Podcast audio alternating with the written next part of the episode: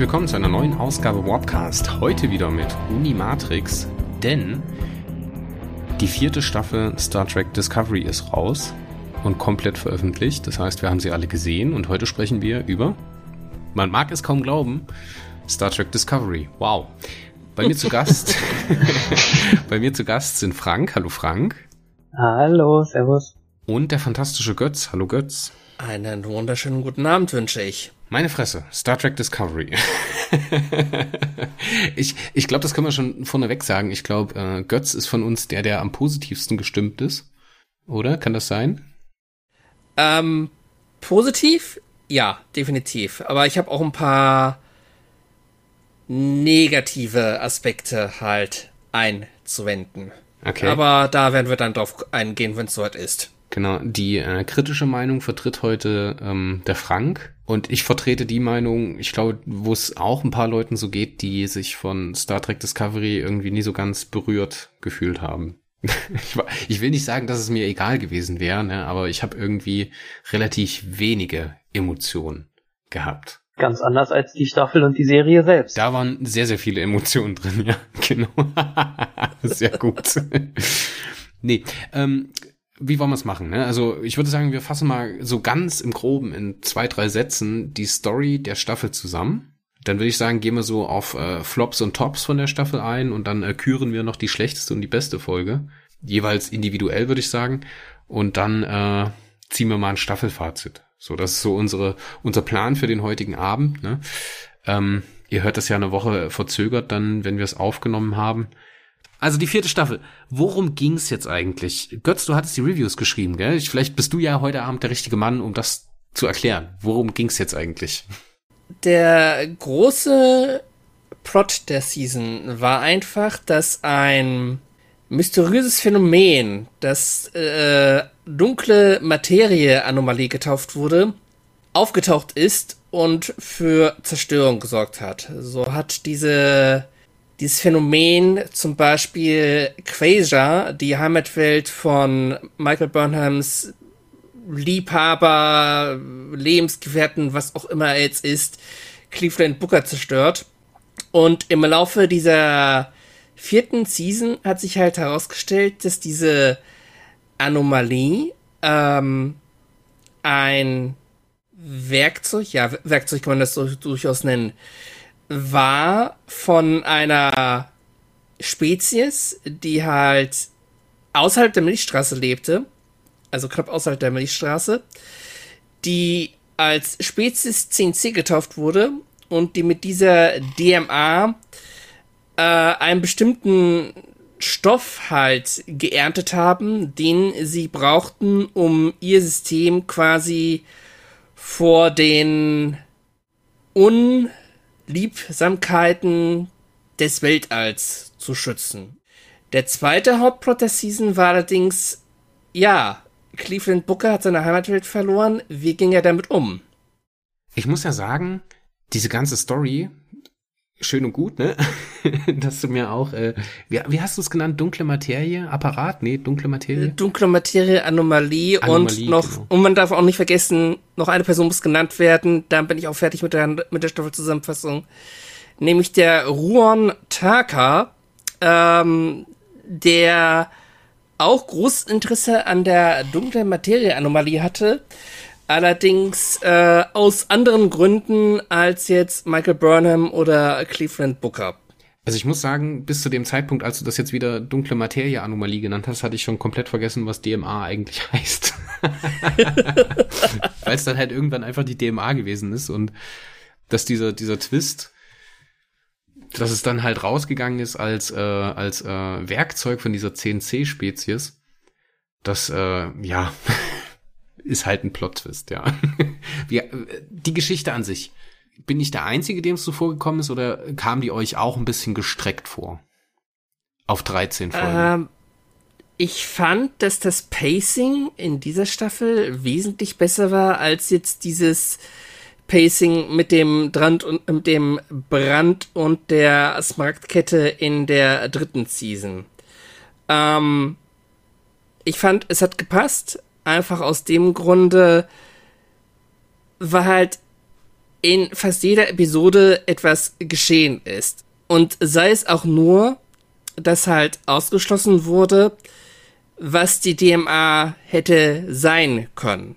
Was ich auch sehr klasse fand, weil das ist halt ein, ein wissenschaftlicher Vorgang, dass man halt Sachen ausschließt. Also Da das muss hat mich ich- halt sehr überzeugt. Da muss ich dir ein bisschen widersprechen tatsächlich. Ähm, grundsätzlich finde ich es gut, genau wie du auch sagst, dass sie sich da rantasten. Einmal an die DMA, dann später auch an die CNC und wie man mit denen kommunizieren kann, weil ein Universalübersetzer vielleicht nicht alle Probleme lösen kann. Aber gerade in der zweiten Hälfte der Staffel fand ich das Pacing wirklich nicht ideal.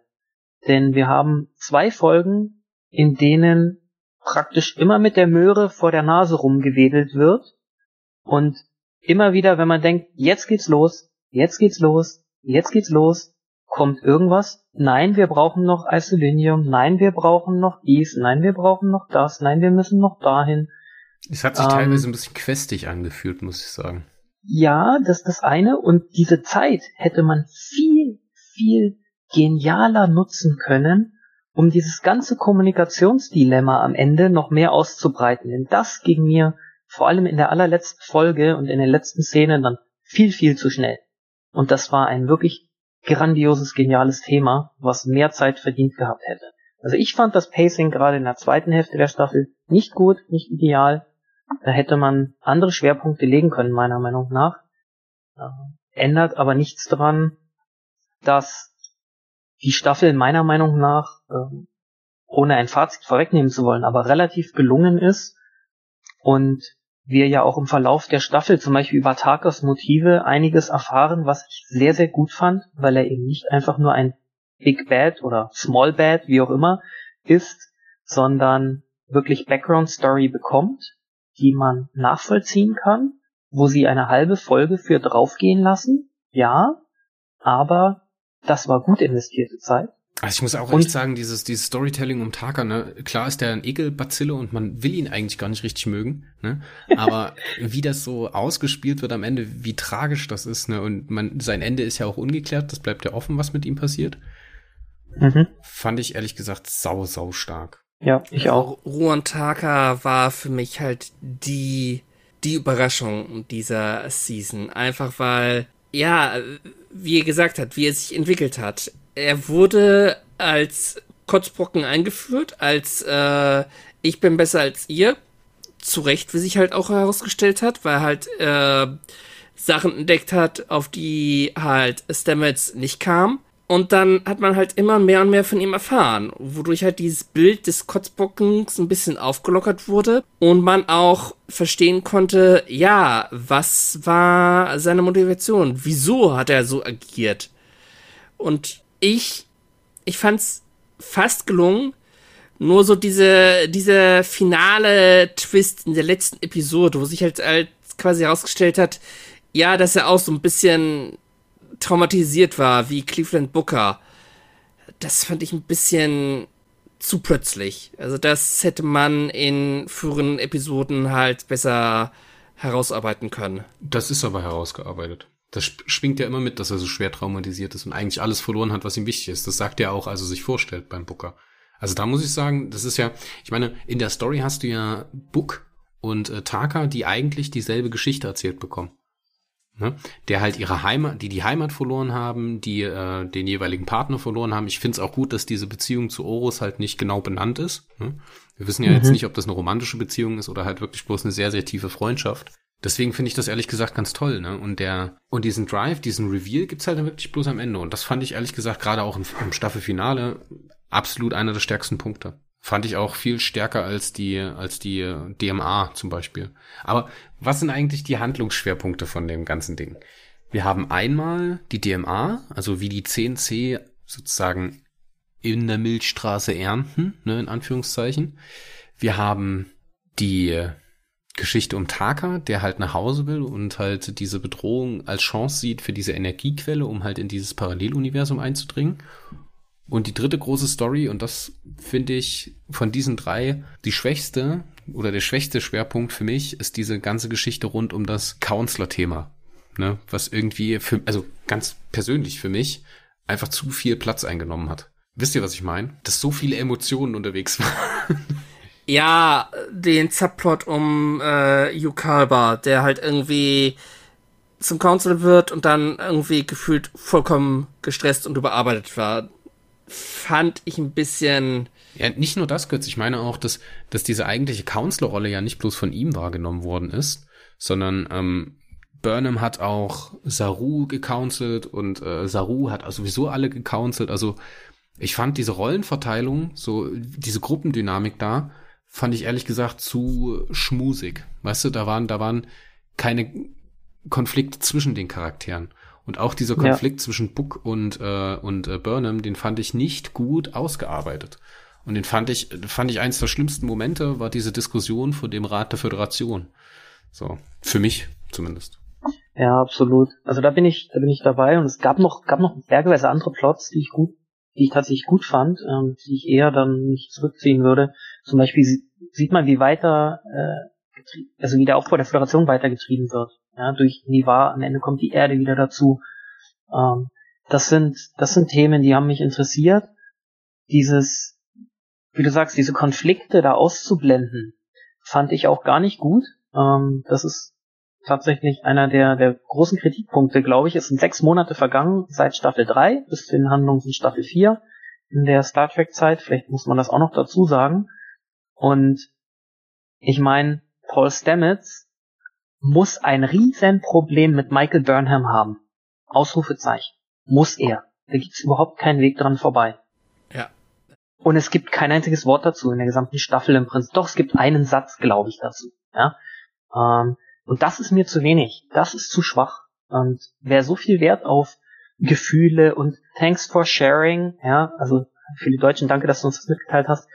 Ähm, wer so viel Wert darauf legt und das so überproportional in den, ins Rampenlicht stellt und in den Fokus stellt, dann diese Themen außen vor zu lassen, für mich sehr lazy writing, um ehrlich zu sein.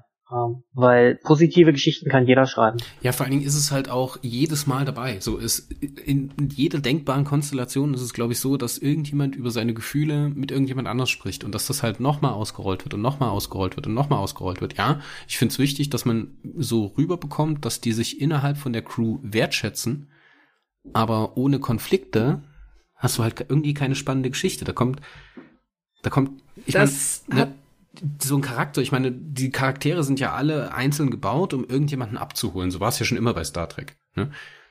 Spock war für die einen gebaut, Kirk war für die anderen gebaut oder oder Jean-Luc mhm. war für die einen gebaut und Riker war für die einen, anderen gebaut. So und du hast halt immer eine Identifikationsfigur mit dabei gehabt. Ich konnte mich zum Beispiel total gut mit dem Vogue, mit dieser Vogue-Story aus äh, Staffel 1 identifizieren. Und dieser Charakter hat mich abgeholt und ich wollte halt wissen, wie es mit ihm weitergeht. Wenn dieser Charakter aber eigentlich keine, keinen Konflikt hat, woran er sich abarbeitet, dann, dann, dann ist dieses ganze, diese ganze Teil aus diesem Storytelling halt so rausgelöst, ne? Und das fand ich halt, wurde halt komplett eingetauscht, dieses Ding der Konflikte in dieses, ja, wie sagt man dazu, äh, Mental Health Ding oder Mental Care Ding aus, äh, mhm. man auf Englisch sagen, ich weiß gar nicht, was da die deutsche Entsprechung wäre dafür, ähm, seelisches Wohlbefinden, ich weiß es nicht, oder seelische Fürsorge oder sowas. Ähm, ja. Äh, also all allgemein fällt halt auf, dass in der vierten Staffel weniger einzelne Figuren im Vordergrund stehen, als vielmehr teilweise die Gesamtheit. Macht das Sinn? Ja, ja. Also ich meine, ja. Ähm, du hast, du hast, du hattest halt in der dritten Season halt Adira, wie sie halt aufgebaut wurde. Du hattest in der ähm, dritten Season auch diesen äh, Subplot um, um Detmar mit der posttraumatischen Störung und so. Und sowas hat halt teilweise in der vierten Season gefehlt. Und nein, die gestört Liebesbeziehung zwischen Michael Burnham und Cleveland Booker zählt nicht dazu, weil Michael Burnham steht immer im Mittelpunkt geschehen und hat immer einen Plot. Richtig. Also, Wobei ich da sagen muss, was ich sehr gut fand, war die Geschichte um Zora. Ähm, wie sie damit umgehen, wie sie mit einer fühlenden Schiffsintelligenz umgehen und wie die auch ihre Probleme hat. Ich meine, das hat starke, starke Schwächen. Das hat sehr große Schwächen. dieses, dieser ganze Plot, ja, wenn ein Computer sich selbst unsicher ist, ob er seine Aufgaben erfüllen kann und ob der Replikator auf Deck 7 noch funktioniert oder nicht, da hört es irgendwo ein bisschen auf.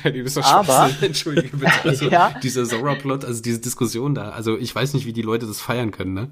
Das ja, aber grundsätzlich eine Schiffsintelligenz zu haben, wie man das vielleicht auch aus anderen Serien jetzt wie, ähm, keine Ahnung, wenn man an Lex, gut, das ist ein Lebewesen denkt, oder wenn man an Andromeda Ascendant denkt, wo es ja auch eine Schiffsintelligenz gibt mit Romy, ähm, das finde ich einen sehr interessanten Fakt. Wie gehen wir damit um? Wie, wie arbeiten wir uns daran ab oder wie arbeiten wir uns damit ab? Und da gab es ja auch Konflikte. Also es gab ja eine ganze Folge, wo nur dieser Konflikt ähm, aufgebaut wird. Zora hat eine Information und will sie nicht weitergeben, weil sie glaubt, dass die Besatzung, die sie als ihre Familie ansieht, dann ihr Leben riskieren wird. Womit sie am Ende übrigens recht hat, by the way, aber das nur am Rande.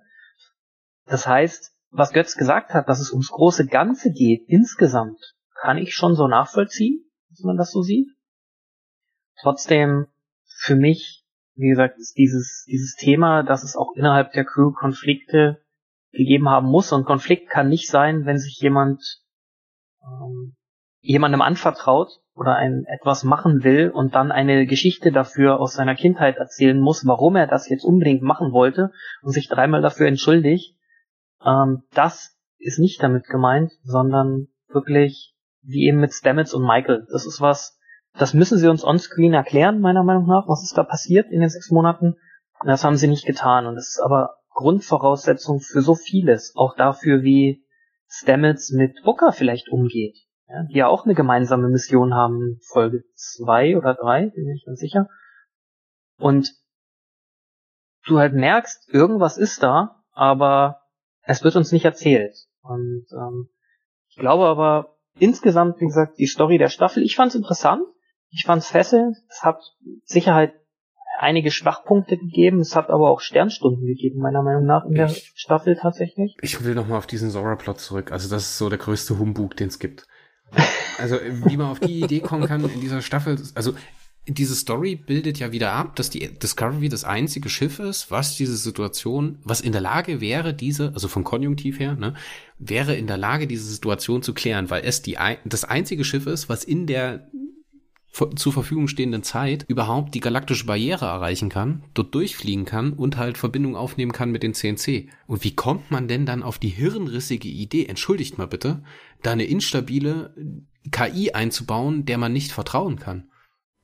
Naja, die, KI wurde ja nicht eingebaut. Die KI hat sich ja durch diese Sphärendaten auf, an Bord der Discovery entwickelt. Und ja, ich schätze mal, die klar. dann zu entfernen, ja, aber es gibt ja, es gibt ja einen anderen Sporenantrieb. Einen. Ja, und warum wird der nicht in ein anderes Schiff eingebaut, was dorthin fliegt? Weil du sonst den ganzen Plot um Booker und Taka nicht haben kannst, den man, by the way, eigentlich sowieso nicht bräuchte, wenn man es mal genau betrachtet. Ähm, wenn wir auf diese Abstimmung zurückkommen und auf die Geschichte vom Föderationsrat, darf da eigentlich jeder rumrennen auf dieser Station, oh, ähm, kann da jeder sein ja, Wort Ich glaube, da kommen wir in den Flops gleich dazu. Und ja, aber wieso sind wir noch nicht in den Flops? Ja, komm, wir kommen jetzt zu den Flops. Wir fangen nämlich an zu schimpfen, gell? Pass, pass auf, nein, worauf äh, ich Ich dachte, wir sind die ganze Zeit schon in den Flops. nein, nein, nein. Worauf ich hinaus will, ist, dieser ganze Plot wäre eigentlich unnötig, denn man könnte in ganz guter Föderationsmanier und Star Trek Manier sagen, wir haben einen Plan A, wir gehen auf Kommunikationskurs und der Plan B ist, wir bauen halt trotzdem eine Bombe, die uns diese EMA vom Hals halten kann, die wir im Notfall einsetzen können. Betonung liegt auf Notfall, ja, nämlich wenn Plan A nicht funktioniert. Und schon wäre alles schön, die Story würde trotzdem super laufen, ohne diesen Konflikt zwischen Michael und Booker, ja, ja, who cares? Grudge vielleicht, weiß ich nicht, wie gern bei Michael ist oder nicht. Aber ähm, man könnte das Ganze auch ohne diese Story machen. Dann könnte man auch ein zweites Schiff mit diesem experimentellen Sporenantrieb ausrüsten, da bin ich bei dir. Aber damit der Plot so funktioniert, muss dieses Plot-Device auf Bookers Schiff. Das ist einfach so. Ja, also wie gesagt, diese ganze Taka-Geschichte ist ja eigentlich der, also der ist der Indiana Jones in, wie hieß der erste Indiana Jones-Film, wo die Story nur passiert, weil Indiana da ist? Keine Ahnung. ähm, ja, aber ich weiß, was du meinst. Ja, er ich ist halt, er ist halt diese self-fulfilling prophecy, ne? Also ja. er macht eigentlich das Problem am Ende. Ich meine, sonst wären die hingeflogen, hätten mit denen geredet und alles wäre gut gewesen. Weißt du, der Konflikt, dieser Staffelkonflikt ist halt nur, weil Taka halt da ähm, weil sein, sein, seine Betreuung oder seine Psychotherapie halt nicht stattgefunden oder fehlgeschlagen hat. Ne? Ja. Aber was sind denn eure Aber großen Flop-Momente in der Staffel? Ah, mal Nägel mit Köpfen. Also, Komm, wie, wie, hau mal einen raus.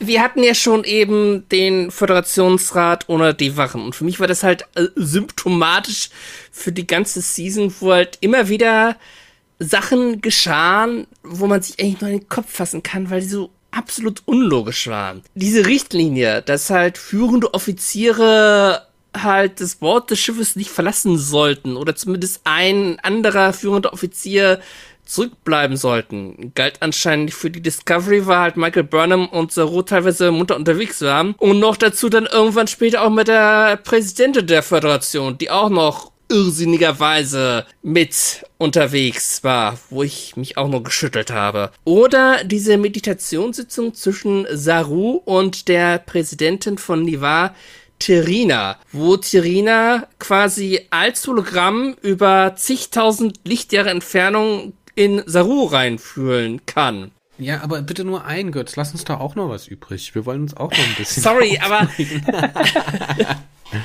noch eine Sache, oder wo Terina in der letzten Folge ans Fenster geht und mal eben kurz durch das Fenster hinaus mit der, in die Gedanken von Cincy reinfühlen kann, wo ich mir auch noch, auch noch dachte, seit wann sind Vulkanier so mächtige Telepathen, dass sie ohne vorherigen Kontakt da irgendwas spüren können. Ja, das kann also ja eine Staffel 4 war großartig, war super, aber teilweise solche Elemente uh, müssen nicht sein. Und dann will ich meinen nächsten Flop machen. Ich finde, das Schlimmste an der Staffel ist, dass die sich in Time, also in Canon oder wie man es halt, also im Kanon irgendwie komplett auf alles scheißen. Die scheißen auf jede Konsistenz von irgendwelchen weißt du, die, die äh, Rechtfertigung ist dann, ja, das ist äh, tausend Jahre später. Das kann ja sein, dass die Vulkane sich weiterentwickelt haben. So, ja, okay. Aber wir sind halt immer noch in Star Trek, ne? Du hast halt immer noch das, das, den Look von Star Trek, ne? Da wollen sie ja ganz offensiv zum Beispiel auch mit den, mit den Uniformen hin, dass es halt so wieder ein bisschen mehr Star Trek Look bekommt. Und dann scheißen die einfach auf alles und denen war wirklich alles egal. Ob das jetzt mit Saru ist, ob das jetzt mit äh, Nivar ist, ne, mit dieser Telepathie. Ja, das ist eine coole Sache. Ja, das ist cool, dass man über so über dass halt in dieser Teamlösung halt einer dabei ist, der telepathisch ist oder halt äh, empathisch veranlagt, ne? Aber im Star Trek Kosmos so funktioniert das für mich überhaupt nicht. Und ich bin halt auch kein Fan davon, wenn man das dann erst als dritte oder vierte äh, Lösungsansatz nimmt, ne? Weil diese telepathische, dieser telepathische Austausch, der ist ja immer schon der einfachste Weg, ne? Und ab einem gewissen Punkt hat Spock halt auch ständig Mindmeld gemacht und so ein Kram. Weißt du, die haben halt selber gemerkt, dass es irgendwann so zum Problem wird, dass der das kann oder halt so offensiv einsetzt. Aber es sind so viele Sachen, wo man einfach merkt, die haben irgendwie aus dem, also für mich, ne, ich muss das immer sagen, ist ja immer subjektiv das wahrgenommen, so, aber dass die komplett außer, aus den Augen verloren haben, worum es ihnen eigentlich mal gegangen ist. Ne? Ich finde, das ja, war in den also ersten Staffeln noch ein bisschen konsistenter. Also konsistenter die ersten Staffeln und wenn du über den Kanon sprichst, dann äh, nein, definitiv nicht. Da muss ich ehrlich sagen, sie sind hier tausend Jahre in der Zukunft, da können sie Dinge wenigstens anders machen, aber sie können nicht die bereits vergangene Vergangenheit ändern und das tun sie. Die ersten zwei Staffeln Discovery sind ein riesiger Redcon-Stift und die redconnen sich am besten selbst weg. Aber darum soll es gar nicht gehen, sondern ähm, das, was mich am, als einziges gestört hat an der Thema, an der Thematik mit der Gedankenverschmelzung, ist tatsächlich, wie du sagst, dass sie es als vierten Weg versuchen und nicht am Anfang einmal versuchen und sagen, wow, das hat solche Nebeneffekte auf die Terina, das können wir nicht als Risiko nochmal eingehen, das zu versuchen. Das wäre die richtige Art und Weise gewesen, es zu zeigen.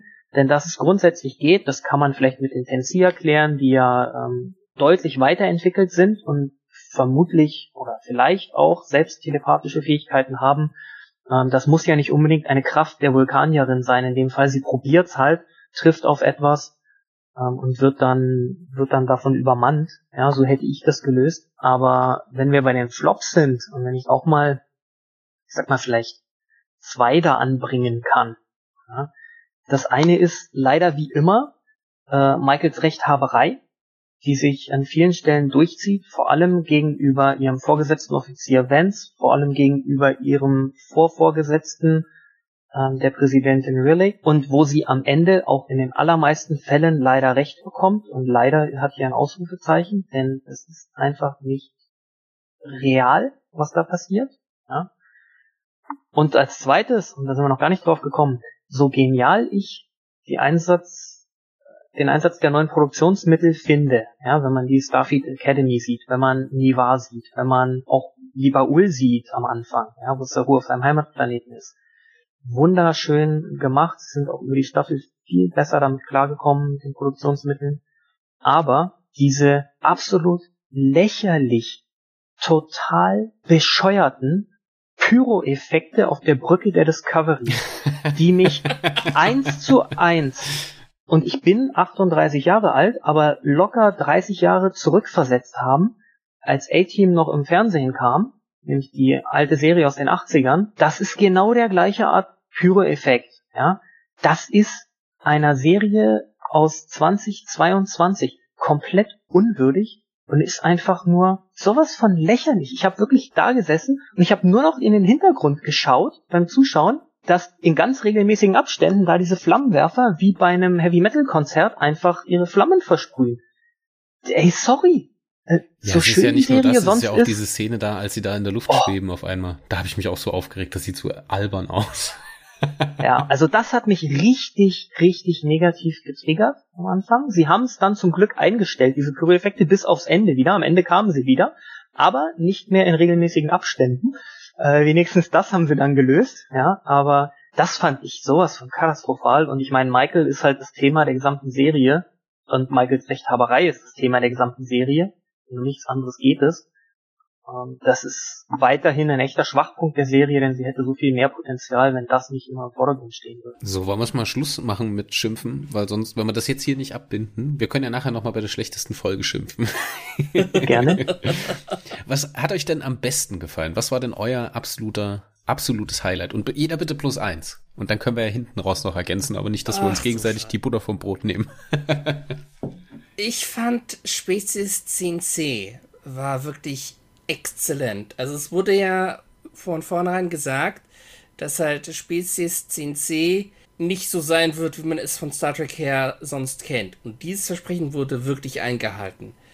Alles, was man halt so peu à peu von diesen, von dieser Spezies erfahren hat, hat halt wirklich dieses, hat halt wirklich verstärkt gezeigt, okay, man hat es hier mit etwas vollkommen Fremdartigem zu tun. Und das wurde wirklich bis zum Ende beibehalten.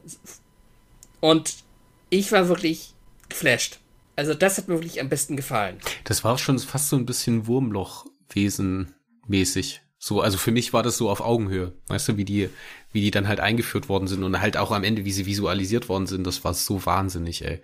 Da ist der echte Kopf, ich habe mehrfach Pause gedrückt und hab's mir einfach nur angeguckt, um so ein bisschen nachzuvollziehen, was jetzt was ist. Und dann hast du diese geile, diese geile Szene, als dieser, dieser orangene Nebel da ist, ne, und du das erste Mal so schemenhaft diese Gestalt von diesem Wesen da siehst, mit diesen Tentakeln an der Seite.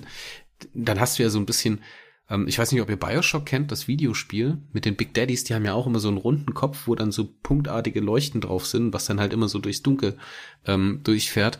Da habe ich mich sehr dran erinnert geführt, ne, also wirklich, also wie sie die gestaltet haben, ich finde, sie sind nicht, sie haben nicht das komplette Potenzial ausgeschöpft, aber gemeinsam mit diesen Produktionswerten, was der Frank gerade gesagt hat, war das echt, das war so ein Eye-Candy, das war so, und ich finde, das ist halt was, das hat Star Trek in den letzten Jahren schon besser gemacht, ne, aber es war halt immer eine große Schwäche, bis auf halt einige Highlights, dass es halt außerirdisches Leben oder fremdes Leben immer nur in humanoider Form gegeben hat. Mhm. Klar hat das mit den Production Values zu tun, ne, aber du hast ja wirklich nur ganz selten hast du mal sowas wie diese ähm, aus Mission Farpoint, die äh, Sternquallen zum Beispiel. Oder, oder irgendein Wesen wie Q, ne, was sich aber halt natürlich auch in einem, in einem humanoiden Wesen manifestiert worden ist, ne? Oder dieses, dieses Bewusstsein in dieser Sphäre als, äh, ach Mensch, wie hieß denn die Folge aus TNG, wo sie da festhängen und da nicht rauskommen und dann verhandeln müssen, bis das Vieh sie wieder ausspuckt.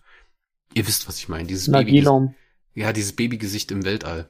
Ja, das war Nagilum. Es ja. gab in TNG auch noch eine Folge, wo sie solche auch Gas ähnliche, also in einer Gasschicht lebende Entitäten aufgenommen haben. Die haben dann die Körper von O'Brien, Data und ich glaube Troy übernommen gehabt. In zehn vorne, so eine Geiselnahmesituation. Ähm, das waren tatsächlich, das war meine erste Reaktion, als es hieß, das sind so im, im Gas lebende Lebewesen irgendwie. Ja, weil das war der, der erste Trigger, den ich da hatte. Ich weiß nicht, wie die Folge jetzt genau hieß, aber ein paar Mal kam es vor, hast du recht, aber grundsätzlich, das fände ich eine super Idee. Ähm, und ich finde auch, die 10C sind, sind echt gelungen. Und auch wie, also man erkennt so ein bisschen die Vision, in der Umsetzung war das dann nicht so gut, als sie dann auf dem Planeten der 10C gewesen sind, also schon als sie auf diese, auf dieses Hyperfeld eingeflogen sind, dann hatten sie da in zwei Lichtjahren Entfernung noch einen Planeten, wo sie gewesen sind, ähm, wo sie das mit den, mit den, äh, äh, mit diesen Verbindungen herausfinden, dass die halt Emotionen abbilden. Da siehst du ja dann so ein Skelett liegen. Und ich dachte mir so, Mensch, was ist das denn jetzt, ne? Ist das jetzt einfach ja. nur ein Vieh, was da drin? Oh, ich habe da so, also wie das eingeführt worden, wie du halt immer mehr herausgefunden ist und wie das halt dann auch am Ende zusammenpasst, dass die dann halt auch so aussehen, wie sie aussehen. Und du, du bist dann in dieser großen Halle, wo sie dann runterkommen, dann wird dieses, äh, diese Atmosphäre da ausgebreitet und dann schweben da diese Leuchten rein, weißt du, diese rot pulsierenden Dinger. Und erst denkst du so, hm. sind das jetzt die 10C oder was? Und nee, und dann kommt dieses Vieh so von unten hoch. Das war so ein, das war wirklich ein Magic Moment. Also da werde ich mich auch äh, in zwei Jahren noch dran erinnern können. Ja, wenn wir schon dabei sind, dann mache ich vielleicht weiter. Ich habe einen halben Anhängsel dazu und dann ein, ein weiteres Thema, was ich als Top in der, in der ganzen Staffel gesehen habe. Nämlich das Anhängsel bei den 10C ist definitiv dieses Thema Kommunikation. Ich habe es vorhin schon mal gesagt. Diese Idee, Mathematik als Universalsprache zu sehen oder als Eingang in eine Universalsprache, top. Ähm, auch so erklärt, dass jeder dem folgen kann ja, selbst wenn man das als 12- oder 16-Jähriger schaut, glaube ich, kann man dieser Idee folgen.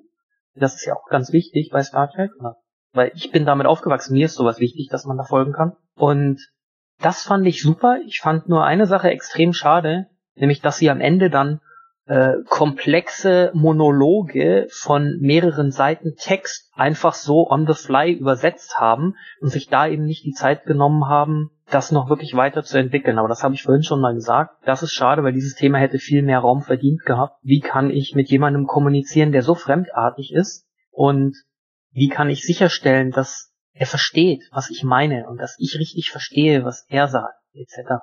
Das fand ich an den CNC auch super. Und was für mich eins der absoluten Tops war, da mögen mir jetzt gerne ähm, einige böse sein, dass ich das so sage, aber definitiv Saru und zwar nicht Saru nur alleine. Ich meine, der Kerl ist einfach Gold wert für die Discovery, für die Serie, für das Schiff, weil ohne den, glaube ich, würde ich Burnham nicht aushalten und ertragen können. Aber vor allem der Plot um Saru und Terina ja, hat mich ja, wirklich ja. begeistert, wie sie so das cute. durchgezogen haben. Immer wieder mit kleinen Szenen, mit interessanten Dingen, die jeder von uns garantiert und auch jeder von euch Zuhörern zu relaten kann, ja, nach dem Motto, hey, im Privaten bandeln wir doch irgendwie an und dann sitzen wir gemeinsam mit Freunden an einem Tisch oder Kollegen in einem Meeting und dann ist da mehr Eiseskälte als auf Mount Everest oben.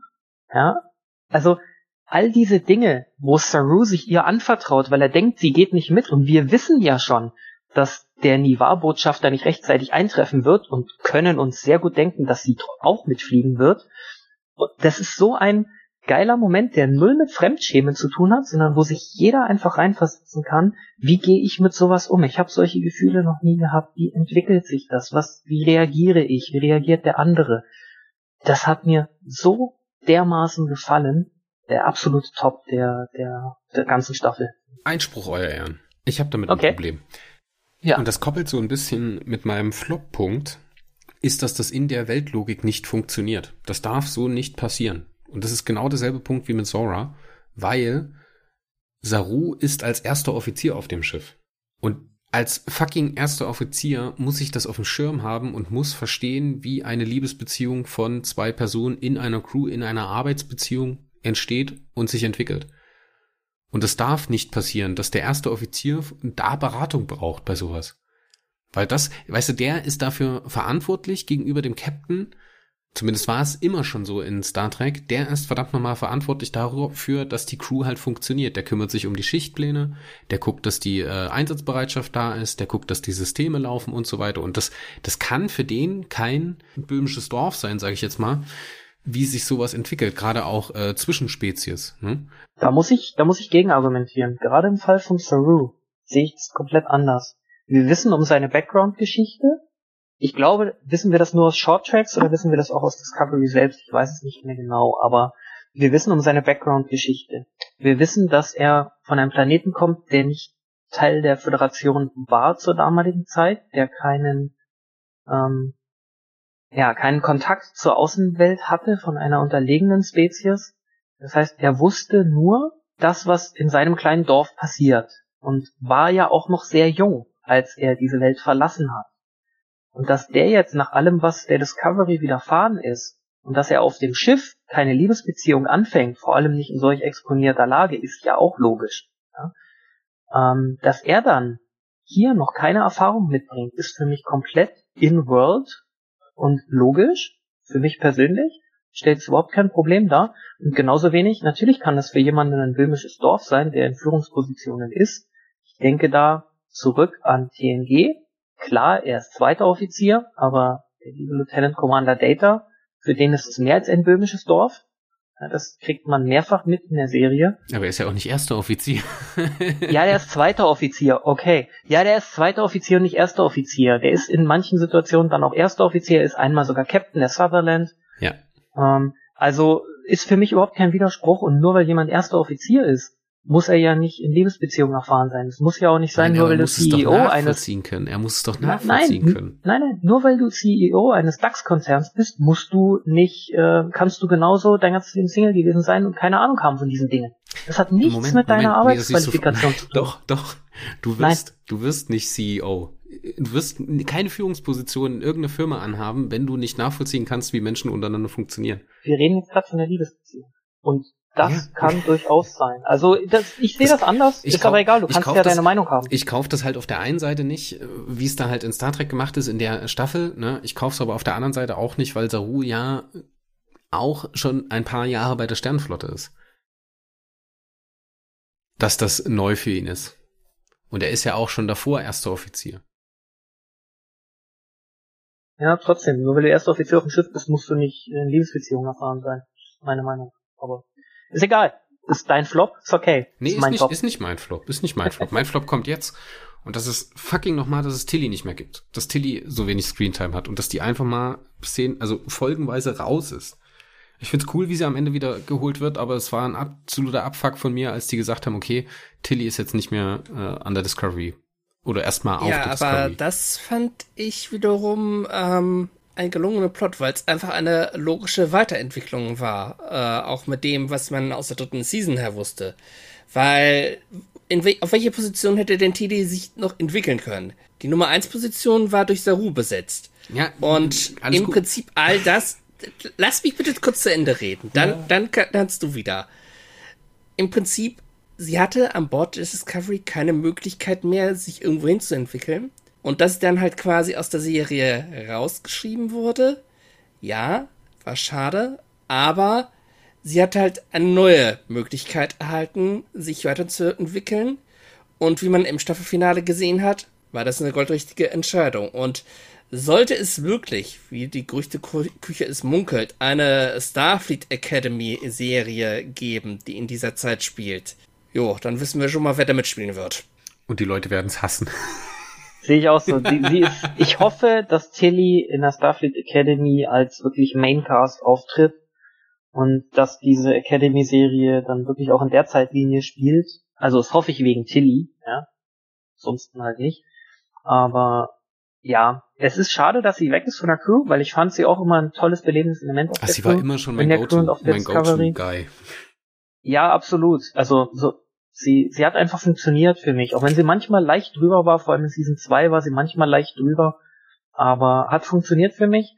Ich fand ihr Ausscheiden richtig stark. Da kommen wir ja dann noch, wenn wir über die Folgen reden, glaube ich, zu. Zumindest bei mir. Ähm, aber mal gucken, wo sie damit hingehen. Ich bin gespannt. Es wird ja noch eine weitere Staffel Discovery auf jeden Fall geben.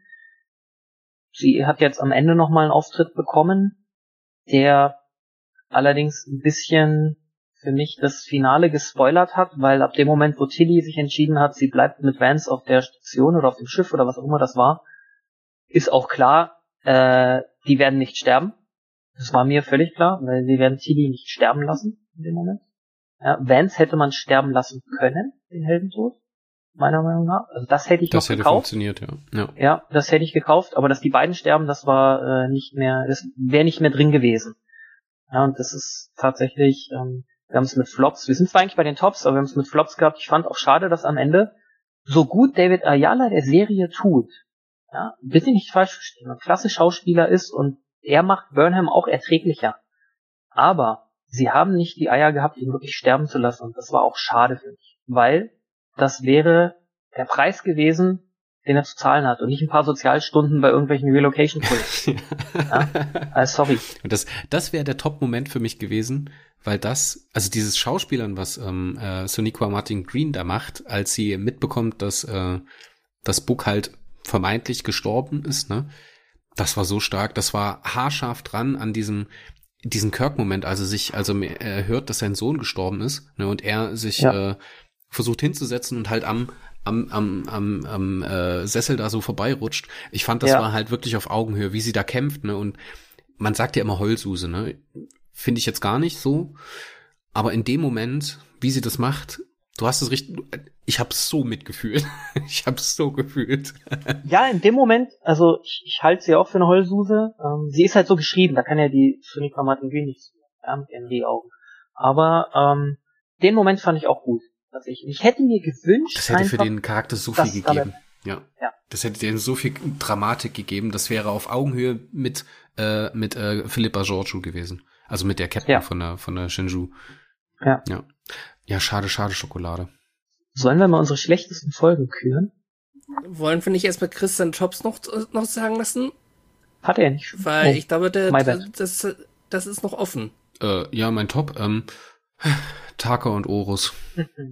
Ja. Ich hätte so gerne Ja. mehr über Orus, äh, also wirklich, ich finde das halt so stark, ne, er, also, alles, was du von Orus erfährst, erfährst du ja in der Erzählung von Taka. Und Taka erzählt das so, wie er das gerne sehen wollen würde. Das merkst du ja am Ende, ne, wo Buck ihm dann ganz knallhart reflektiert, Orus ist getötet worden von der Smaragdkette. Find dich damit ab. Ne, und, Ja. und dann merkst du so, dass Taka das selber weiß. Ne, er weiß das, dass er sich was vormacht. Und er, ja, das ist einfach so sein letzter, sein letzter ähm, Fixpunkt für seine Sanity, für seine, für seine Stabilität, ne, dass Orus halt diesen Sprung geschafft hat in das andere Universum. Was der Orus mit dem Taka macht, ne, wie die miteinander äh, Primzahlen, was machen sie da, Primzahlen? Nee, irgendwie Mhm. Nachkommastellen von Pi oder irgendwas? Wie sie da Ja, nachts auf sowas, Lager genau. liegen und dann halt sich diese Nachkommastellen vorbeten, das war so, so fantastisch. Und ich hätte so gern mehr von ihm gesehen. Wirklich. Ja, ich fand das auch toll, dass sie ihm, dass gerade Taka auch einen Beweggrund gegeben haben, einen Hintergrund gegeben haben, der das Ganze zumindest ein Stück weit nachvollziehbar macht für uns. Und er sagt ja auch an irgendeiner Stelle zu Book, als es dann schon fast zu spät ist, oder es ist schon zu spät gewesen, sagt er ja zu Book, komm mit in das andere Universum, komm mit in diese Parallelwelt.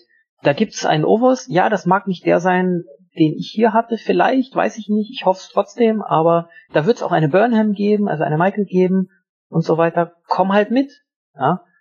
Und du merkst halt richtig, wie er sich daran klammert. Und wie du sagst, die ganzen Rückblicke, alles, was wir erfahren, ist das, was Taka uns, also er erzählt es Booker, aber er erzählt es ja uns als Exposition, da näher bringt. Und das wirklich ist ein, ist ein sehr schönes Top, finde ich auch. Ja, und halt auch, dass sie sich da mal trauen, und das machen sie in Discovery ja viel zu selten, halt einfach Sachen auch nicht ausgesprochen zu lassen. Ne? Dass sie halt einfach Sachen so ambivalent lassen. So, was, haben die jetzt eine Beziehung miteinander?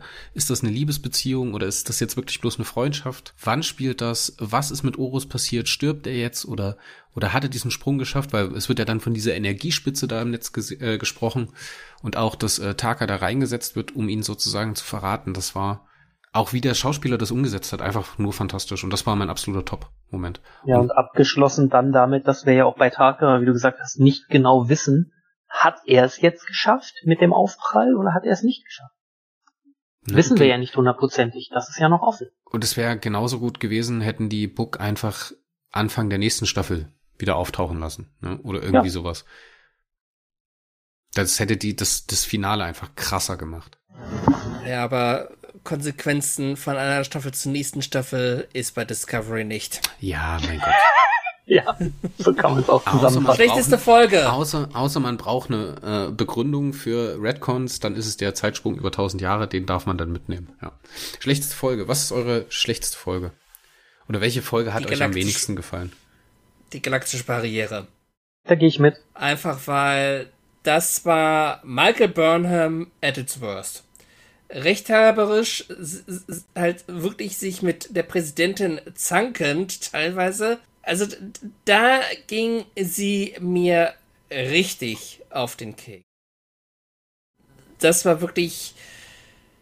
Nee, nee, nee. Also da war ich dann froh, dass das dann in den anderen Folgen nicht so extrem war, beziehungsweise dann auch wieder teilweise ein bisschen ausgeglichen worden. Aber holy moly, danke, aber nein, danke.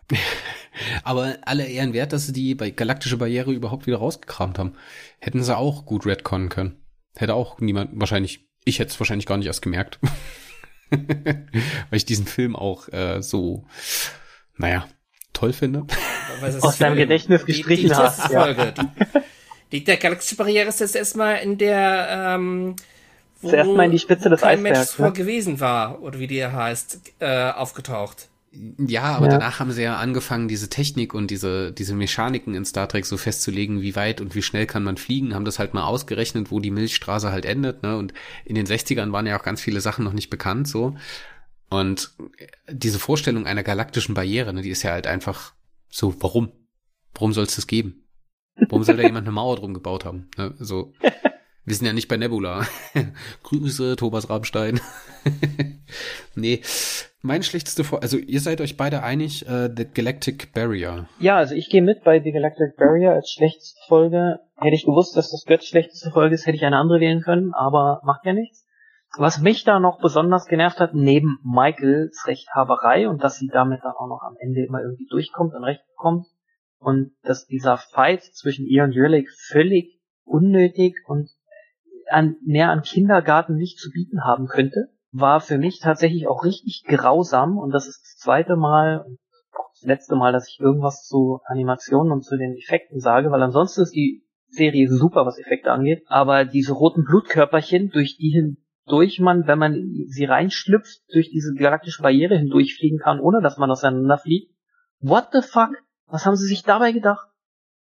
Also Ja. das ist ja wohl das mit das Schlechteste, was ich jemals gesehen habe. Irgendwie. Ja, das ist echt. Oh, nee. Nee, Leute.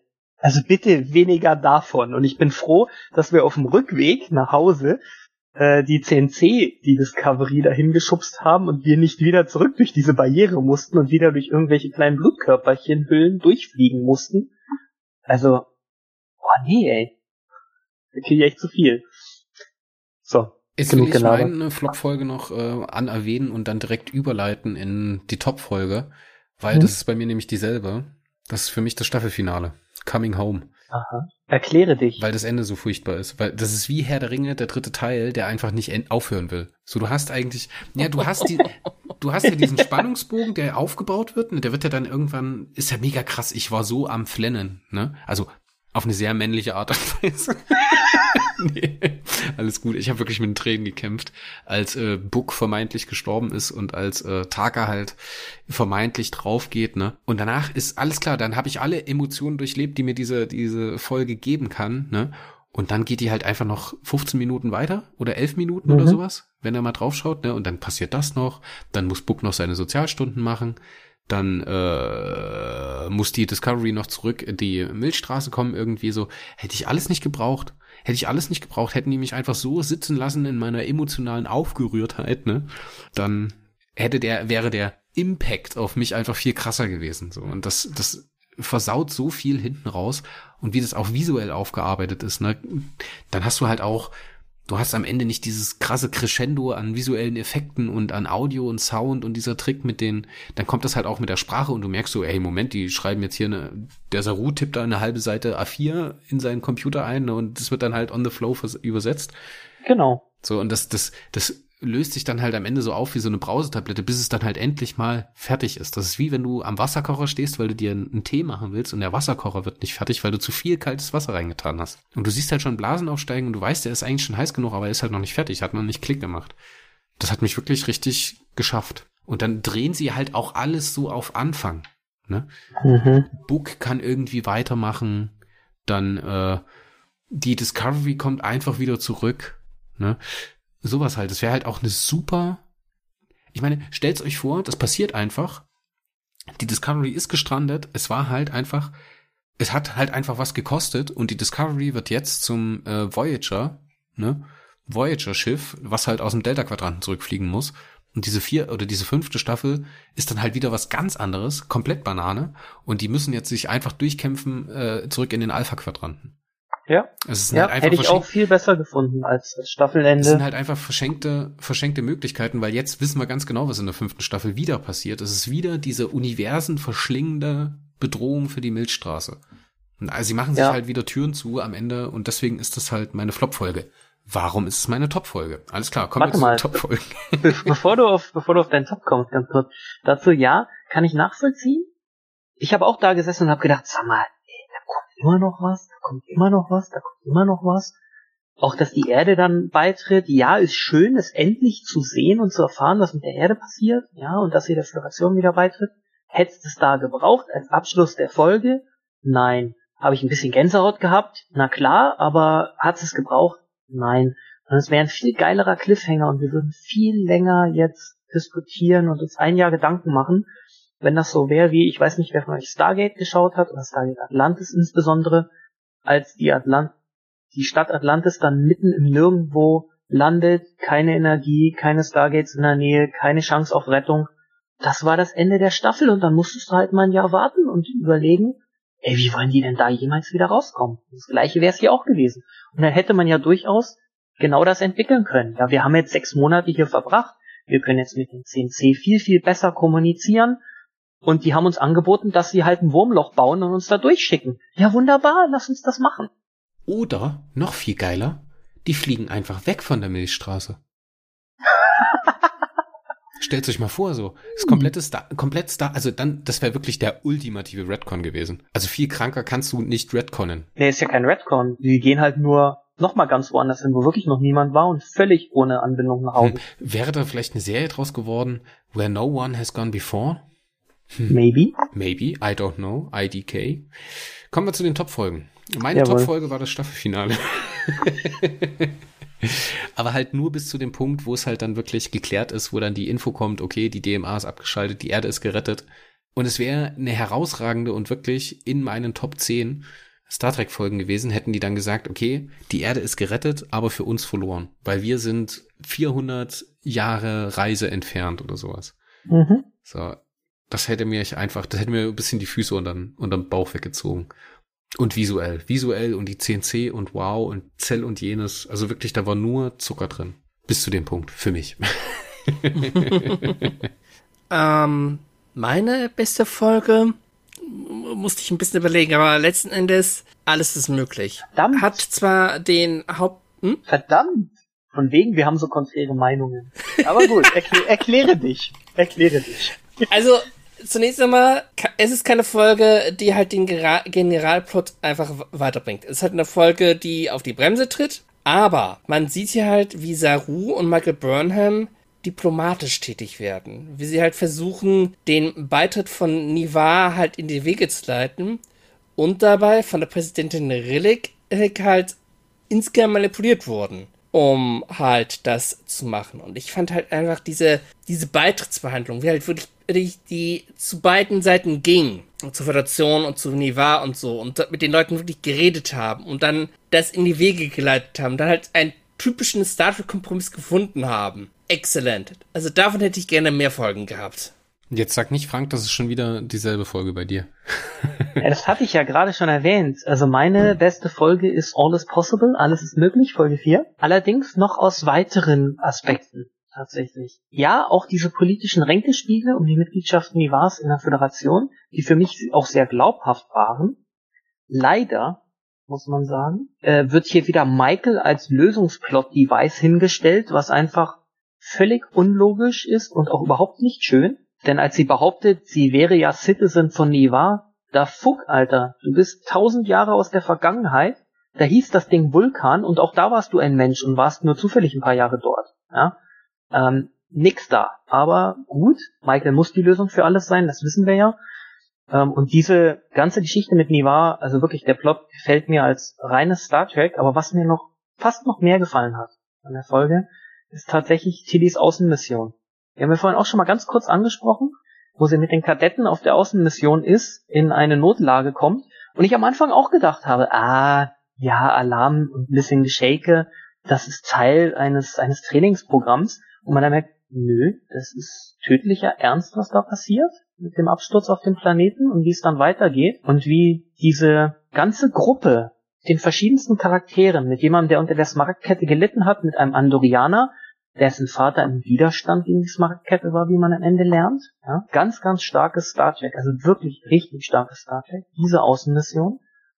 Und genauso hat man da auch noch diese Nebenhandlung, diese dritte Nebenhandlung äh, um Booker und Hugh Colber, wo Colber versucht, ihm bei der Trauerbewältigung zu helfen und anfangs reichlich scheitert dabei, aber es am Ende schafft, zu Booker durchzudringen und vor allem auch selbst merkt, und ich weiß noch genau, als die Folge durch war und ich dann in unserem äh, Warp Talk geschrieben habe, und ich habe recht behalten damit. Kalber selbst hat noch ein Riesenproblem, das er selbst aufarbeiten muss und was sich dann auch weiter durch die Staffel zieht.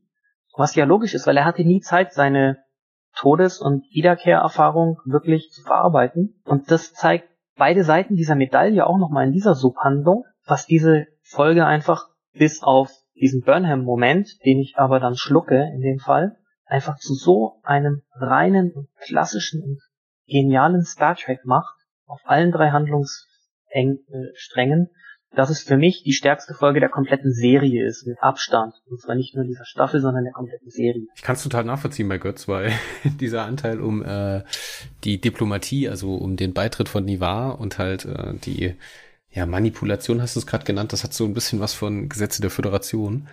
Und der ganze Plot rund um Tilly ist eigentlich so eine atypische Story aus so einem, ja, ich würde jetzt mal sagen, das hätte auch eine Geschichte aus dem, aus dem Litverse sein können. So einfach weitergeschrieben. Weißt du, das hätte auch ein Plot ja. sein können in einem Tilly-Roman für Discovery. Absolut, ja. ja. Das hat mir, also ich hätte jetzt eigentlich ehrlich gesagt auch drauf gewettet, dass der Götz das sagt. hat er aber nicht, ich hab's gesagt. Ja. Würde ich jetzt einfach mal sagen, wir kommen zum Staffelfazit. Götz, du hast ja die Reviews für die Seite geschrieben, also fürs Magazin warpcore.de. Was hast du denn an Punkten vergeben und was ist vielleicht der Staffel-Mittelwert? Wir haben ja Anfang des Jahres unser Bewertungssystem umgestellt. Also Punkte kann ich jetzt nicht sagen. Bei den ersten Episoden fehlen die. Ich bin noch nicht dazu gekommen, das irgendwie nachzutragen. Bei den Folgen, die dann ab der Umstellung halt ähm, geschehen sind, ich habe überwiegend positiv bewertet. Die schlechteste Bewertung, die ich halt abgegeben hatte, war eben meine allgemein schlechteste Episode. Ähm, eben die galaktische Barriere mit sieben Punkten. Während halt die beste Episode, ja, alles ist möglich. Ich, äh, da fehlt zwar eine Punkteangabe, aber zehn Punkte hätte ich da gegeben. Also ich habe im Schnitt immer so äh, um die acht Punkte vergeben. Ich fand, die vierte Season von Star Trek Discovery war die beste Star Trek Discovery Season überhaupt in der gesamten Geschichte der Serie. Also im Kopf beschlagen, ja, doch durchaus eine 8 von 10 Punkten.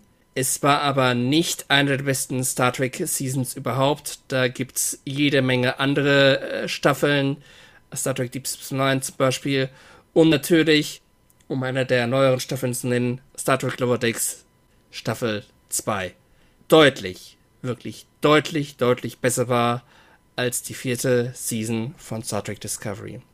Wenn Star Trek Discovery jetzt das fortführt, was man halt Positives in dieser Staffel gesehen hat, halt diesen übergreifenden Plot, der halt gut war, äh, auch allgemein die äh, Charakterzeichnungen und ein bisschen weniger Michael Burnham in den Vordergrund stellt und sich ein bisschen mehr Mühe macht, macht was so bestimmte Handlungselemente angeht.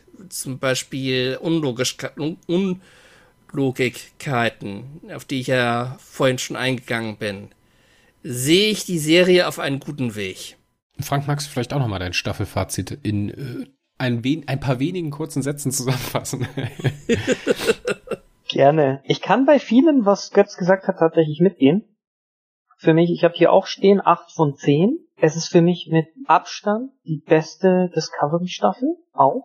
Das liegt unter anderem auch daran, um einen anderen Aspekt noch dazu zu bringen, dass eben einige andere Charaktere endlich Luft zum Atmen bekommen und Charakterentwicklungen bekommen. Sei es Tilly, sei es Saru, sei es Detmar, sei es Adira und Gray. Alle eigentlich. Calber, Stamets, Booker, jeder kriegt eine Entwicklung und es ist eben nicht nur noch Michael, auch wenn Michael immer noch ein Nervfaktor ist immer wieder. Ich fand die Staffel gut, ich gehe auch mit, dass es mit Sicherheit nicht die beste Star Trek Staffel ever ist. Da könnte, wenn sie so weitermachen, und das ist jetzt ein kleiner Teaser, vielleicht Star Trek PK Staffel 2 sich hinbewegen, zumindest ja, die läuft mal in die Top-Bereiche. Das stimmt schon. Aber ansonsten haben wir Dinge wie Deep Space Nine Staffeln 5, 6, 7 mit Abstrichen, wir haben TNG Staffel 6, an sowas kommt das hier nicht ran und auch an Lower Decks Staffel 2 kommt es nicht ran und ich weiß, Chris, du hast da eine andere Meinung zu, aber äh, sorry, meine Meinung ist genau die gleiche. Aber ich fand's gut. Ich habe mich das erste Mal seit Beginn dieser Serie wirklich in einer Staffel von Anfang bis Ende vernünftig aufgehoben gefühlt, was Discovery angeht. Und das ist alleine schon genug, glaube ich. Und dann ziehe ich noch mein Staffelfazit. Und ich muss sagen, die Staffel hätte für mich nicht schlimmer anfangen können. Also ich hatte ja damals auch darüber getwittert und ich hatte es ja auch im Warp Talk geschrieben. Ähm, ich hatte totale Probleme, da überhaupt irgendwie reinzufinden. Und so nach drei, vier, fünf Folgen habe ich so gedacht, okay, warum schaue ich mir das überhaupt an? Ne? Da kam halt dieser ganze Abfuck noch mit dazu und das muss ich halt, das spielt für mich durchaus eine Rolle, dass es halt kein VOD davon gibt bei irgendwelchen Streamingdiensten. So, wieso gibt's in Deutschland kein sauberes... Ist ist kein adäquater Ersatz. Nee, es ist halt einfach eine, es ist halt einfach eine bodenlose Frechheit. Also wirklich. Ja, Vor allen Dingen, weil es angekündigt war für Netflix und dann streichen die das einfach raus. Das ist einfach so ein Tritt ins einen, Gesicht, ein Tritt ins Gesicht vor alle deutschen Star Trek Fans. Und einen Tag vorher. Das musst du dir überlegen. Und ich wollte vorhin, ist kein Scherz, ne? Ich wollte mir dann eigentlich nochmal, weil jetzt ja auch Tele 5 die Discovery in Free TV anläuft, und da auch andere Warp oder, oder Star Trek Podcasts reinzumachen, habe ich gedacht, hey, guckst du dir die, doch die Startfolge nochmal an? Dann ist mir eingefallen, ja, die sind ja auch von Netflix runter. Es ist ja nicht nur Staffel 4, es ist ja Gesamtdiscovery runter. Ja, das ist halt wirklich. Also, also das war wirklich eine absolute bodenlose Frechheit.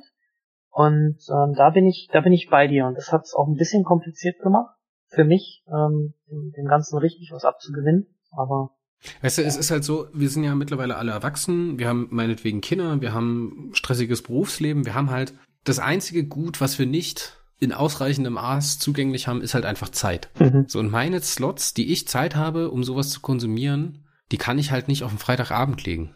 Das funktioniert nicht. So, ich, dieses ganze Free TV ist für mich so egal und so vorbei. Und als diese Story rauskam, dass es halt nicht auf Netflix kommt, was halt versprochen war, so, Star Trek Discovery kommt bei Netflix.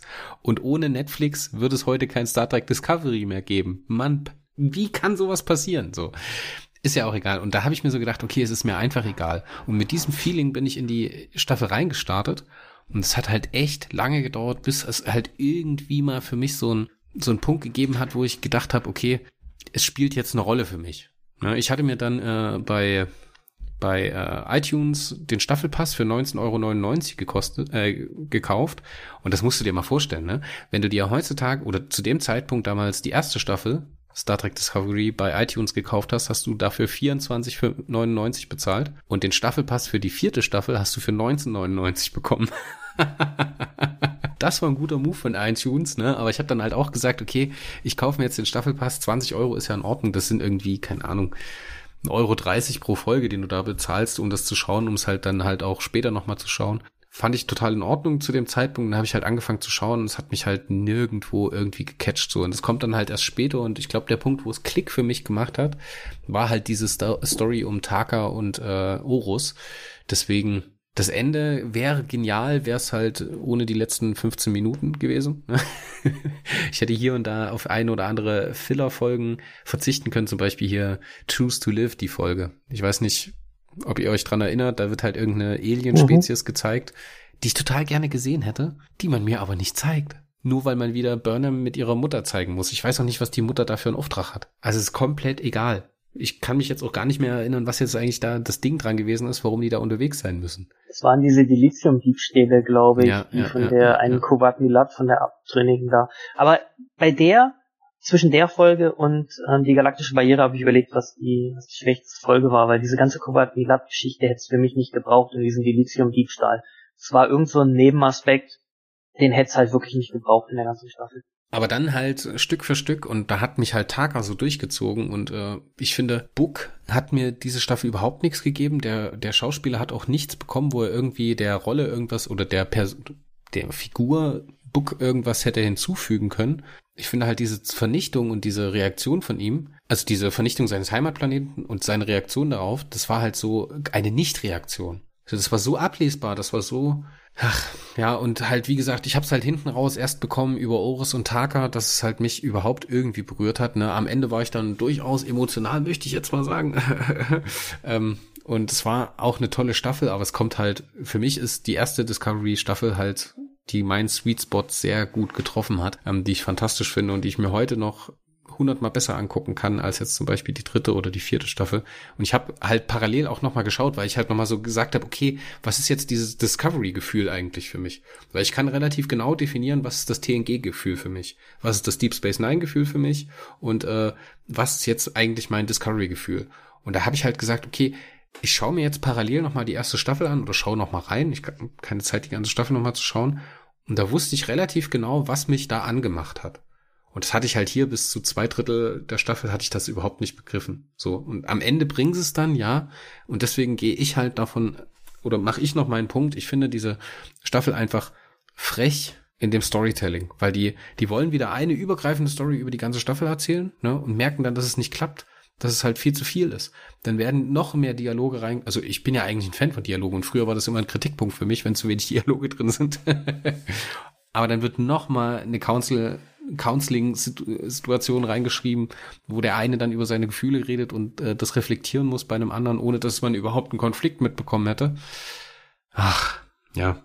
Also wie gesagt, Discovery ist und bleibt für mich ein Kessel buntes. Da ist keine, keine Staffel drin, für mich bis auf die, also für mich ist es die erste, die einzige, die es noch ein bisschen hat, die irgendwie definiert, was so ein Discovery-Gefühl sein könnte. So, und die hier schafft's auch nicht, weil am Anfang war ich echt so, fuck, warum gucke ich mir das an? Warum, warum verschenke ich meine Zeit damit? So. Ja, wie gesagt, der Höhepunkt war halt einfach das Finale. Und sie hat sich halt kontinuierlich gesteigert. Aber man muss halt auch sagen, die wurde heftig abgestraft, zum Beispiel bei IMDb. Okay. Da ist sie halt in der Spitze, ich glaube, bei 6,2, nee, 6,5, genau. Und äh, im niedrigsten Punkt bei 4,9 für All is Possible. Also in der Tat sagt IMDb, All is Possible ist die schlechteste Folge der, äh, der Staffel. Ja, das zeigt vielleicht auch, dass IMDb oder das IMDb-Publikum, was die von Discovery erwarten, eher dieser nicht Star Trekige Teil ist, weil ich meine, wer All is Possible als schlechteste Folge abtitelt, der hat einfach jeden Kritik im Star Trek-Universum verspielt, aus meiner Sicht. ähm, es als schlechteste Folge zu bezeichnen, definitiv. Sorry.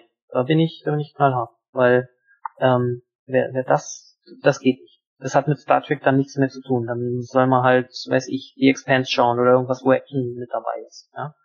Ähm, aber nicht Star Trek. Ne, wenn wir jetzt die erste Discovery-Staffel schauen, die ist dann halt bei IMDb ungefähr bei sieben bis siebeneinhalb im Durchschnitt. Ja gut, ich meine, da darf man eins nicht vergessen. Discovery Staffel 1 war das erste Mal das, das erste Mal Star Trek nach zwölf Jahren Abstinenz auf dem Small Screen ja, also auf in, in Serienform. Das spielt natürlich damit rein so ein bisschen, ne, und bringt ein bisschen Verklärung mit sich, glaube ich. Jetzt sind wir in Staffel 4, Dinge arbeiten sich ab. Da wäre ich, da wäre ich noch vorsichtig, halt die erste Staffel von Discovery, weil das die erste Staffel von New Track überhaupt ist, irgendwie in einen Vergleich reinzuziehen. Aber ich kann verstehen, worauf du hinaus willst. Also ich denke, ich denke, für viele Leute gibt's halt, es gibt halt nicht die homogene Masse Star Trek Fans, ne, die halt jetzt Mhm. auf Star Trek Discovery reagiert, sondern ich glaube, dass Discovery durchaus eine eigene Audience hat, die halt eine ganz klare Vorstellung hat, was Discovery machen soll oder was für sie Discovery sein soll. Und ich finde, hier hatten sie es halt echt schwer, das abzuliefern. Und ich glaube, das, dasselbe Gefühl hatte ich auch am Anfang. Ja. Ne? Ja, ja, das, das, das ist, was ich meine.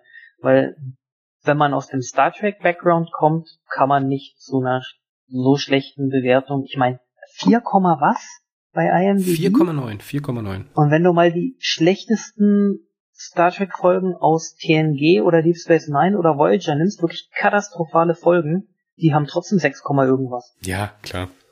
Also Ja. sorry, das ist völlig Das ist dann allerdings der, völlig der daneben. Nostalgie-Faktor. Ja. Und vielleicht hat die Staffel auch tatsächlich darunter zu leiden, was, was du gesagt hast. Ähm, dass sie bei Paramount ein riesiges Mediendesaster und Kommunikationsdesaster und ähm, Go-Live-Desaster verursacht haben hier. Dass viele Leute, wir kennen das, schreibst du eine Rezension, wenn irgendwas gut lief, wenn dein Produkt, was du bei Amazon bestellt hast, äh, top genau das macht, was es soll, normalerweise nicht. Schreibst du eine Rezension, wenn das Ding fünfmal kaputt kam und trotz viermal zurückschicken immer noch wieder du ein gebrauchtes geschickt bekommen hast? Ja klar. Also vielleicht spielt das auch noch ein bisschen mit da rein, dass dieses unsägliche Verhalten von Paramount da auch auf die Bewertungen einen Einfluss nimmt. Und das klammer ich bei mir halt, was die Bewertung der Folgen und der Staffeln angeht, komplett aus. Mein Sehkomfortgefühl war da auch ein anderes. Ja, da bin ich komplett bei dir. Auf festgelegte Zeitslots ohne die Möglichkeit, eine Aufnahme zu machen davon. Eieiei, it feels like 1990 again. ja, und dann war die Kassette am Ende und nicht zurückgespult. Ja, wie das halt einfach heißt, also wie, also ich, ich, wenn du sowas planst, ne, wenn du dein, wenn du deinen eigenen Streaming-Dienst halt äh, in Europa launchen möchtest, dann nimmst du dir doch einfach mal eine Lücke. Du sagst so, okay, ihr könnt die Staffel jetzt dort noch gucken, ne? Aber am Ja. Um-In kriegen wir, kriegt ihr die neue Staffel von irgendwas und die kommt dann exklusiv, genauso wie alle anderen Star Trek Serien kommen dann bei CBS. Dann hätte ich auch einen Grund, das zu, das zu abonnieren, weißt du? Aber ich, ich Wenn du es kannst. Du Ja, kannst klar, es ja nicht klar. abonnieren, das ist ja das Problem. Zwei, zwei, zwei Sachen. Disney hat's besser gemacht, weil die Marvel Netflix Serien kommen jetzt erst bei denen ins Programm und waren lange Zeit bei Netflix äh, halt abrufbar. Und was man nicht vergessen darf, Paramount Plus startet in Deutschland erst gegen Ende des Jahres. Ja. Ja. Das finde ich halt eine Ja. mega große Frechheit. Und damit, äh, ja, enough said. Ja, ich genau. glaube, wir Ja. haben die Stunde, die Stundenmarke schon längst gesprengt. Das, das schon ein, ein letzter Kommentar dazu. Ich meine, ich finde es gut, dass sie dann die Möglichkeit geschaffen haben mit Pluto TV, dass du sogar kostenfrei mit Werbung dazwischen, aber die Werbung hat sich in Grenzen gehalten. Ja, das war wirklich kein Vergleich auch zu den 90ern. Ich fand es gut, dass sie die Möglichkeit dann geschaffen haben. Ich fand es katastrophal, dass sie erstmal sich in dieser Ecke manövriert haben. Und sie machen es mit anderen Serien ja anders. Strange New Worlds wird ja auf Paramount Plus höchstwahrscheinlich erst ausgestrahlt werden, auch in Deutschland. Genauso so machen sie's. Genauso machen sie es Stand jetzt ja schon mit Prodigy. Prodigy läuft auf Paramount Plus und nicht in Deutschland Stand jetzt. Ich bin froh, dass sie es mit Ähm. Picard so machen, wie sie es jetzt machen. Und so hätten sie es mit Netflix und Discovery auch machen müssen, um dieses Desaster zu vermeiden. Prodigy muss ich kurz dazwischen grätschen und ergänzen. Das ist nochmal eine ganz andere Kiste, weil Prodigy läuft auch noch auf ähm, Nickelodeon und da sind die jetzt gerade dabei, das weltweit, also die Serie weltweit auf Nickelodeon halt herauszubringen. In Deutschland noch nicht. Ich weiß noch nicht mal, ob wir hier in Deutschland Nickelodeon haben oder so. Haben wir? Aber ja, das ist, Prodigy ist nochmal ein anderes Thema. Ja klar, aber du weißt, worauf ich hinaus will. Ähm, sie haben es mit Ja. Picard richtig gemacht und so hätten sie es mit Discovery auch machen müssen. Da muss was zwischen Netflix und Paramount passiert sein. Schon in der Vergangenheit, auch dass Picard ja nicht bei Netflix erschienen ist, war ja schon so eine Geschichte oder Lower Decks nicht bei Netflix erschienen ist. Aber das auf dem Rücken der Fans auszutragen, ist ein No-Go. Auf der anderen Seite, der deutsche Markt ist halt ein relativ kleiner verglichen mit dem englischen. Ja, mit dem englischsprachigen. Oh, das würde ich nicht unterschätzen. Nee, man darf es nicht unterschätzen, aber ähm, ich fand es, wie gesagt, gut, dass sie über Pluto TV auch zeitnah diese Möglichkeit geschaffen haben, dass der Dienst dem auch standgehalten hat. Das ist auch nicht selbstverständlich, wenn man an der Zone und ähnliche dieser Geschichten denkt. Und dass man die Möglichkeit hatte, die Originalversion zu sehen. Das ist nämlich was, was ich gemacht habe. Ich habe nicht eine Folge auf Deutsch gesehen, ich habe sie alle auf Englisch gesehen. Und ähm, das fand ich wirklich gut, denn davor hatte ich am meisten Angst, mir das auch noch auf Deutsch angucken zu müssen. Dann. dann lasst uns doch jetzt mal den Sack zumachen, uns verabschieden. Und ich muss sagen, es hat mir sehr viel Spaß gemacht, mich mit euch über Star Trek Discovery Staffel 4 zu unterhalten. Ich freue mich schon sehr auf unseren Talk zu Staffel 2 von Picard, die sich ja, ja. sehr gut anschaut nach dem Desaster oder dem Scherbenhaufen, den die erste Staffel hinterlassen hat. ja, ich bin absolut. sehr gespannt auf uns, eure Meinung, wenn wir uns dann wieder hören in Unimatrix zu Picard Staffel 2, was nämlich unser nächstes Projekt hier sein wird.